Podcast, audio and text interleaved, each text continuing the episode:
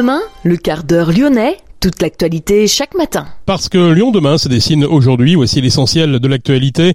En ce jeudi, nous sommes le 30 novembre. Nous reviendrons sur la cérémonie d'adieu à Gérard Collomb hier en la primatiale Saint-Jean. La dépouille de Gérard Collomb repose désormais au cimetière de Loyasse. Michel Rivasi est décédé hier d'une crise cardiaque. Elle avait 70 ans. L'élu écologiste de la Drôme s'était fait connaître en créant la CRIRAD.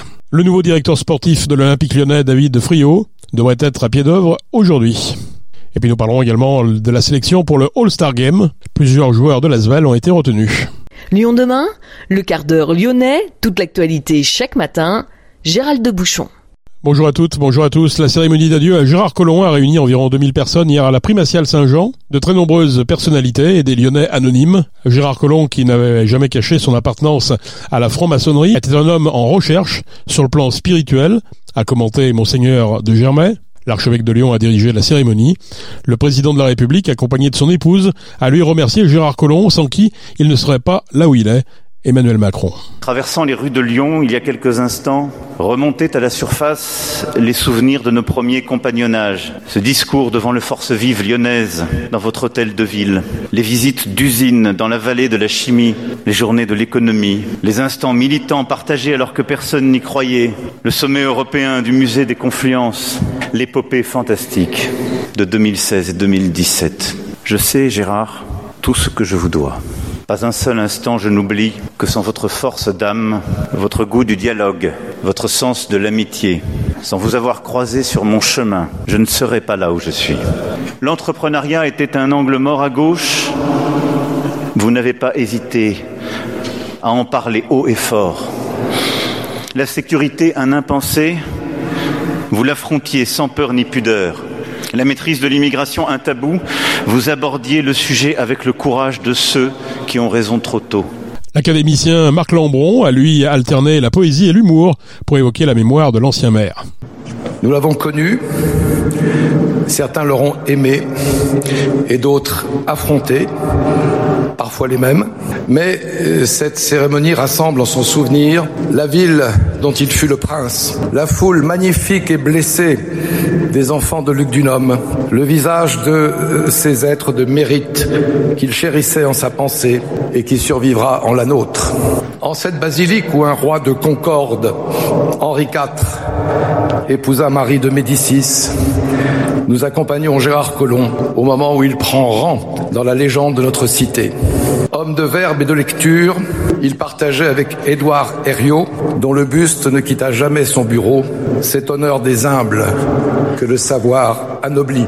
Né hors de Lyon comme lui, agrégé de l'université comme lui, bâtisseur comme lui, ministre de la République comme lui, goûtant comme lui le pittoresque des coulisses municipales et les discrets conciliabules du Sénat, notre mère va reposer au cimetière de Loyasse, près de son illustre prédécesseur, promesse peut-être de colloque posthume avec tablier de sapeur et cervelle de cadu. Personnalités, plusieurs centaines de Lyonnais ont assisté aux funérailles. Manon Munier, a recueilli leurs sentiments à la fin de la cérémonie. Écoutez, pour moi c'est très important parce que euh, je suis une lyonnaise euh, depuis plusieurs années. Parce que euh, voilà, je, je, me sens très lyonnais. Vous savez, ça fait 40 ans que je vis ici. Puis j'ai beaucoup suivi le parcours de Gérard Collomb. Moi je suis venue faire mes études à 17 ans. J'aime beaucoup la ville de Lyon. J'ai eu l'occasion de le voir vivant à plusieurs reprises. Donc il était maire pendant plusieurs longues années. Voilà, c'était un très beau maire. Bien, je trouve que c'était un grand maire. Ben, je pense que Gérard Collomb était un, un homme qui contribuait à, à, faire de Lyon ce qu'elle est aujourd'hui, c'est-à-dire une ville qui, qui rayonne un petit peu, qui a dépoussiéré en son temps euh, Lyon, les quais de Rhône. En fait, j'ai conscience de, de ce qu'il a fait pour la transformation de Lyon et de la, de la beauté en fait qu'il y a apporté. Premier à mettre en place des vélos euh, dans une ville en France. Quelqu'un qui a beaucoup fait pour la ville, pour la région, pour le pays. Voilà, qui avait une vision un peu à long terme de la ville. Et en plus, euh, au niveau politique, j'étais dans le même parti mythique Gérard Collomb. Et qui avait une personnalité extraordinaire et que j'ai beaucoup admiré. Je trouvais que c'était un, un, homme bien. C'est quelqu'un qui ne vient pas des grandes écoles. Je pense que c'est quelqu'un qui a toujours été dans une forme d'humilité. C'est un beau parcours qu'il a fait. Et je suis très émue qu'il nous ait quittés. Je le dirai à sa famille quand j'aurai l'occasion de les voir. Mais pour moi, il laisse un grand vide. C'est aussi pour ça que je tenais à être là aujourd'hui. Je tenais à être là pour lui rendre un dernier hommage. Je me sens touchée par, par sa disparition. Parmi la foule venue rendre un dernier hommage à Gérard Collomb, Camille, 81 ans, en 1957, il avait déjà assisté aux obsèques d'un autre maire charismatique, Édouard Herriot. Pourquoi je suis venu déjà? Eh ben parce que à l'âge de l'enterrement d'Édouard Herriot, j'avais 15 ans et j'ai été présent place Bellecour. Comment ça s'était passé les, les obsèques d'Édouard Herriot Racontez-nous.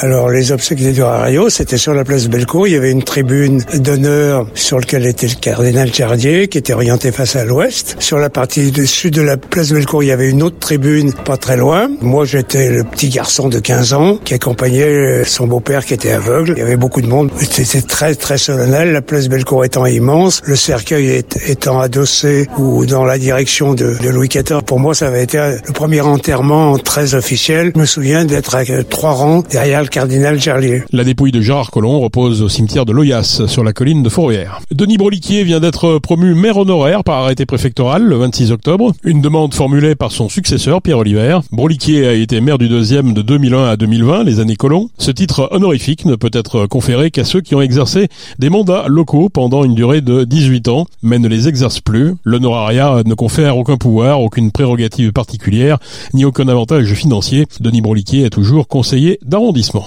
Michel Rivasi a décédé hier d'une crise cardiaque. Elle avait 70 ans. L'élu écologiste de la Drôme s'était fait connaître dès 1986, deux semaines après la catastrophe de Tchernobyl, en fondant la CRIRAD, la commission de recherche et d'information indépendante sur la radioactivité.